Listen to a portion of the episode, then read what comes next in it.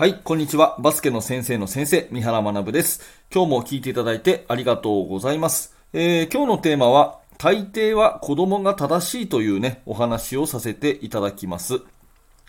あの、先日、トラジさんからですかね、コメントで、えー、シュートフォームについて、またはレフリーについて、よかったら放送で取り上げてくださいっていうコメントをいただきまして、まあ、今日はね、えー、レフリーっていうことについてお話をしていきたいと思います。あの、祝日でもありますので、ちょっとね、雑談的なところも含めて、えー、ぜひゆっくりとお付き合いください。うん、私はね、えー、っと、レフリーを、まあ、26歳の時に始めたんですね。あの、始めたというか、日本公認、えまあ、今でいう B 級ね、のワッペンを26歳の時に取得して、まあ、高校のバスケットボール指導者をやる以上は、高校のね、試合会場で大会の時に他のチームのレフリーをしてね、えー、貢献することは大事かなと思って、えー、26歳の時に始めて、えー、それ以来高校生の試合を中心にレフリーをしてきました。で、その時にですね、その取得を、あの B 級を取得する前後の時に、特にね、えー、いろんな先生に考え方を教わり、で、その考え方っていうのは今でもいろんな場面で生きているので、えー、そんなお話をしたいと思います。で、その代表的な話が、このタイトルにある大抵は子供が正しいっていうものなんですね。うん。まあ、東京都にはね、あの、とてもこう、レフリーが、まあ、盛んというかですね、えー、尊敬できる先生がいっぱいいるんですね。で、レフリーをやってた先生、その B リーグとか、大学のね、えー、トップリあのレベルの試合を吹くような先生方って、みんな、そのチームもすごく強くするし、本当に尊敬できる方が多くて、で、私も東京都でそういう先生方からいろんなことを教わりながらねえ、レフリーを始めたんですけれども、そのレフリーを始めた時に教わったいろんなことがですね、えレフリーをするときはもちろん、バスケットの指導とか、その人生そのものの考え方にも、すごくこう、通じるものがあるなというふうに思っています。はい。なので、そのいくつかを紹介しますね。えっ、ー、と、一つ目は、最初に教わったのがね、プレーするつもりで、レフリーするんだよってことは教わりました。プレーするつもりで。ね。えー、私も当時若かったですから、三原君も自分がプレイヤーだった時のようにコートに立ちなさいねっていうことを教わったんですね。で、これの真意は、あの、まず自分もちゃんとこう走って、動いて、えー、動きながらプレーを捉えましょうっていうことと、あとは、コーチングの視点っていうかね、そのプレイヤーの気持ちになって、次はこういうプレーが来るなとか、ね、ああの人がこう動いたら次のプレーはこうだなとかっていう視点がすごく大事で、ただただトラベリングかどうかとかね、ファールがどうかとかっていう、その出来事の判定のためだけじゃなくて、その試合に入り込みなさいっていうね、そういうようなことを最初に教わって、なるほどなというふうに思いました。まあ、それを教わってからですね、コーチングの視点でコートに立つ。で、このプレーは多分こういう仕組みでやってるんだなとか、あ、この選手今イライラしてるなとかですね、そういうようなことを含めて、あの、プレイヤーの視点でね、コーチングの視点で、コードに立つっていうことが大事だよっていうことを教わって、え、これは最初にすごく覚えてますね。はい。で、次に教わったのが、あの、良い位置取りを取りましょうっていうことですね。良い位置取り。まあ、マニュアルとかをね、えー、これを聞いてるかあなたが審判をやってる方だとすれば、マニュアルとかは一生懸命読んでいることだと思うんですけど、やっぱりいい位置取りがいい判定をもたらすわけですよね。なので、えー、公認審判に一番大事なことは、判定力そのものではないよと。うん、判定力そのものではなくて、絶えず良い位置を占めよう、ね、いいプレーを見に行こうっていうことを心がけるその姿勢が大事だよってことはすごく言われたんですね。で、絶対にプレーを見に行くぞ、いい位置を取りに行くぞっていう気持ちで、えー、コートに立っていれば、おのずと判定力っていうのは向上するので、判定力を高めようとかね、うん、正しく不幸とか、なんか今のファールは合ってたのかなとか、そういうことじゃなくて、位置取りをとにかく意識して、最高の場所でプレーをしっかり捉えるっていうことを常に考えてやっていれば、おのずと判定力はつくよっていうことも教わりましたね。これもすごくよく覚えています。いい位置取りが全てだっていうね、話ですね。はい。あとは、うん、表現力の話もよく教わりました。特にね、公認を取る前ですね。えー、B 級を取る前に、えー、結構先生方によく言っていただいたのは、あのー、ファールを吹いた後にテーブルオフィシャルにこうレポートするじゃないですか。何番何っていうね、ファールのコールを。あれがやっぱり分かりにくいってことはすごく私言われて、で、えー、例えばですね、これを聞いてるあなたも今、ちょっとこの場で やってみてほしいんですけど、10番プッシング。これやってみてください。10番プッシング。ね。えー、まず10番ということで、えー、指を10本、まあ、パー、じゃんけんでいうパーを2つ作りますよね。で、プッシングも同じようなパーでこう押す動作やりますよね。だこれが10番プッシングがですね、あの言葉言わなくても、言葉大き大きい声を実際は出すんだけども、あの言葉言わなくてもこの10とプッシングの違いがボディーランゲージではっきり伝わるようにするのがいいレフリーだってことを言われて、これはね、なるほどと思いましたね。10番、プッシング、ちょっとあなたもやってみてください。なんとなくパーが2回出るような形だと、まあ良くないと。もうこれは10番。これがプッシングっていうのをね、えー、体で表現する。これはすごく、まあ大事だなっていうふうに思いました。はい。で、最後は、えっ、ー、と、今日のタイトルにもある、大抵は子供が正しいっていう考え方なんですけど、まあ、これが一番私の中では役に立ってるフレーズかな。うん。あの、試合中にレフリーしてると、まあ、子供、まあ、選手ですよね。選手に、え？っていうふうに言われることは結構あるじゃないですか。あの、マイボールかそうじゃないとかね、そういうラストタッチのとことか、えっていうふうに言われることがあるじゃないですか。で、その時に、なんか一つこう分かれ目な気がしてて、大抵の場合はその場合、選手が正しい。間違ってるのは自分の判定だったと。いう風な気持ちで次に生かすのが大事だっていうことを教わったんですね。うん。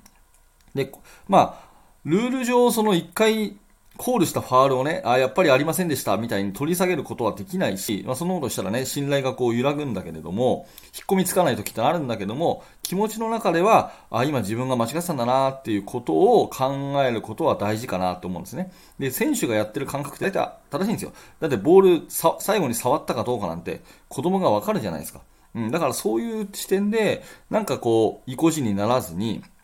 うん、いやいやいや、お前たちはそんなこと言ってるけど、私が正しいんだっていうような気持ちじゃなくて、大抵の場合は子供が正しいっていうね、まあそんなところは、あの、持ってていいのかなというふうに思いました。で、これはね、もうコーチングもまさに一緒だなと思ってて、年齢が若ければ若いほど、子供の反応って素直なんですよね。まあ授業やってても練習やってても、つまんない時はつまんなそうな顔をちゃんとするじゃないですか、子供たちって。で、その時に、その子が悪いと思うのか、それとも、あ、自分の教え方がいまいちなんだなって思うのか、ここがなんか大きな分かれ目な気がするんですよね。えー、何かをこう伝えようと思って指導しよう。うん、まあ、頭ごなしに叱ってしまった時があっても、よくよく話を聞いてみると、あ、なるほど、そんなことがあったのね、みたいなことってよくありませんかね。私は結構あるんですけど、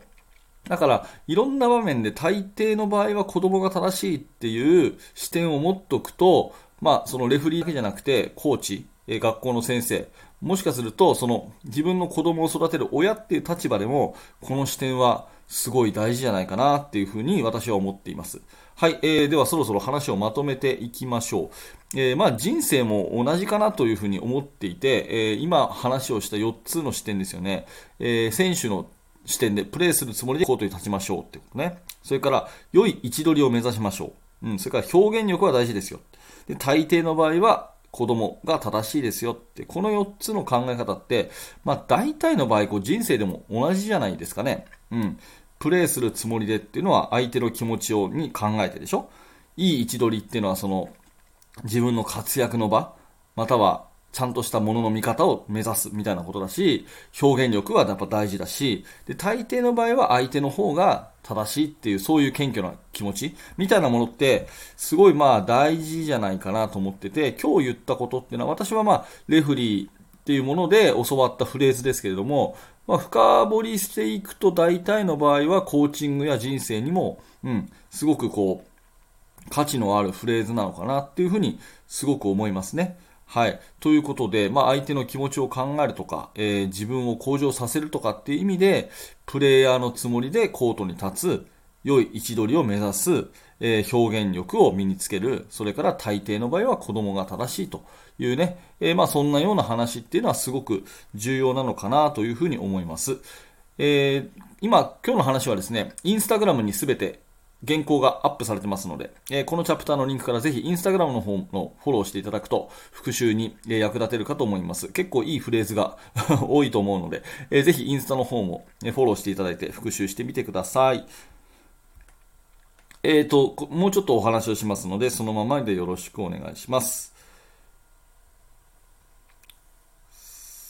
はい。ということで、いかがだったでしょうか？あの、今日はね、大抵は子供が正しいということで、まあ、レフリーを私がね、えー、ライセンス取得するときに、主にね、教わって、あ、確かになと思って今でも心の中に残っているいくつかのフレーズをお伝えしましたけれども、はい、こんな感じでね、えー、今日の最後まで聞いていただいて本当にありがとうございます。何らかあなたの気づきのヒントになれば嬉しく思います。まあ、このチャンネルね、えー、こういった感じでバスケットボールの話、コーチングの話、または子育てっていう広い形でね、えー、捉えられる話をしてますので、え、今日の放送がちょっとでも良かったなと思ったら、あの、あの放送どこだっけなあのチャンネル誰だっけなって思わ思う前に、えー、チャンネルのフォローを一回押しといてください。えー、そうするとね、えー、他の放送がまた聞きやすくなりますので、チャンネルフォローよろしくお願いします。それから、グッドのボタン、ハートマーク押していただくとですね、え、すごく嬉しいです。あの、あれを押していただくと、